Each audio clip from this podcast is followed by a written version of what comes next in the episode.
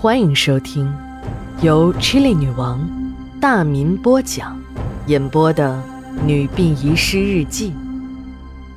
本故事纯属虚构，若有雷同，就是个巧合。第一卷第四十八章上。十一月二十八日，晴。鉴于周主任在这个案子中关系重大，各种疑团并没有因为周主任的自杀而水落石出，反而越来越复杂。警察就专门组织了人手，对周主任的情况进行了仔细摸排。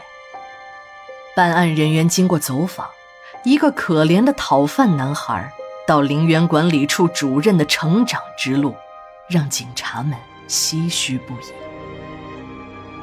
时光还要推回到二十多年前，那个时候，改革开放刚刚兴起，各种管理制度还不健全，不少人就打起了国有资产的主意，以各种名义大肆侵吞国有资产。市建筑公司经理周白丸，他的头脑灵活，借企业改制的时机，迅速掏空了建筑公司的资产。转身就下了海，拉起了自己的队伍，干起了和建筑公司一样的业务。没几年时间，周白丸就像吹气一样暴富起来，在那个万元户都算是稀罕物的时代，就积累了几百万的财富。周白丸呢，也从一个工资只有几百块钱的国企经理，摇身一变成为富甲一方的大老板。人们在羡慕之余，就送给周白丸一个雅号，叫周百万。周百万已经是年过半百，但却膝下无子，这就成了周百万两口子最大的心病。周百万的老婆教夫有方，虽然自己不能生育，但周百万并没有像别的男人那样，有了钱就变坏。正在夫妻俩为孩子的事儿暗自着急时，一个现成的小男孩自动送上了门男孩醒过来后，告诉周百万夫妇，自己叫阿泰，今年十一岁，是和村里逃荒的人群出来的，和父母走散了三年了，这些年就一直在外面讨饭。虽然那个时候的人们自己也都不富裕，但看孩子可怜，到谁的家门口都会给他一口饭吃。周百万是第一批富裕起来的人，当然不会差孩子一口饭吃，何况自己正缺儿子呢，马上就决定收养这个孩子。阿泰遇上了大恩人。几年的讨饭生涯让阿泰学会了知恩图报的道理。机灵的阿泰立即从床上下来，跪到地上，嘴巴甜甜的叫了声“爸妈”。周百万夫妻俩高兴坏了，没用半天的时间就把这个儿子打扮的里外三新。周百万呢，嫌阿泰这个名字是个太阳的太，太怪了。太土了，就改了个字儿，叫泰山的泰，还给起了个大名儿，就叫周天赐。阿泰刚来的时候，由于营养不良，十一岁的他显得比同龄的孩子瘦小了很多，面黄肌瘦的。不到半年的时间，阿泰就已经恢复的面色红润，也长高长胖了不少。周百万给阿泰上了户口。送进了一流的重点小学读书。虽然阿泰的学习成绩不是很好，但周百万有的是钱。阿泰的求学路是一路绿灯啊！重点小学、重点中学、重点高中、重点大学。由于周百万在大学的建设项目上给予了校方优惠，这所重点大学理所当然的特招了阿泰。在周百万的强烈建议下，阿泰学了土木工程专业。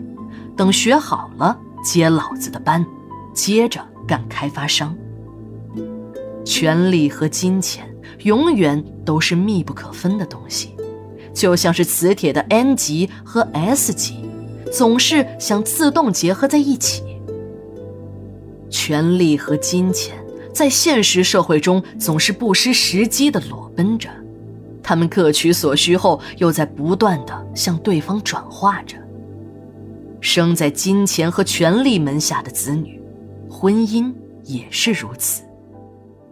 阿泰大学毕业后就在老爸的公司上班，倒也自在。在周百万的力主下，阿泰和土地局侯副局长的女儿结了婚。这个侯副局长可是一个实权派人物，在单位里说一不二。大家都知道。人家的老娘舅是市里的领导，就是局长也要让他三分。开发商和土地爷结成了亲家，可谓是绝配之中的绝配啊！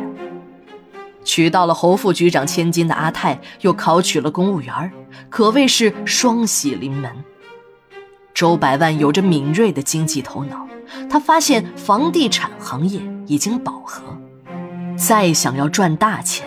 难上加难，活人的钱既然不好赚了，就想办法赚死人的钱吧。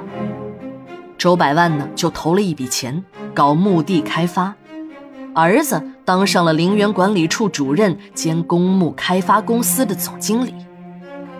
墓地的价格经过一炒再炒，价格飞速飙升，活着还能蜗居的老百姓，死了还真就有买不起墓地的。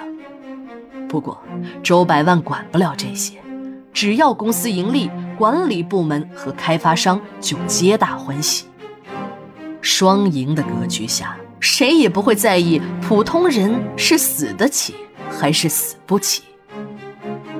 公司年终的账目审查中，周主任挪用公款上千万元的事儿露了马脚，正赶上从上到下纪律整顿，周主任落马了。但让办案人员奇怪的是，数额那么大的资金，竟然没有一点儿花在周主任自己身上。对于这件事儿，周主任一言不发。每年一千多万的资金去向就成了谜。办案人员呢，也调查过周主任的妻子侯大小姐，他们夫妻两个早已经分居多年，对外继续以夫妻相称。只是为了安慰双方的老人而已。另一路警察在朵儿的带领下，经过仔细的寻找，终于在陵园边的一座小山上找到了那个隐蔽的入口。一条悠长的人工隧道通往山体的内部。警察们打着手电进入了隧道，隧道的尽头在墓地的地下深处。是一个坚固的地下工事，工事里面的设施呢一应俱全，通气、排水、办公等一个个单间有序地排列着。最让人诧异的是，里面竟然有两个现代化的实验室。第一卷，第四十八章，下，马上回来。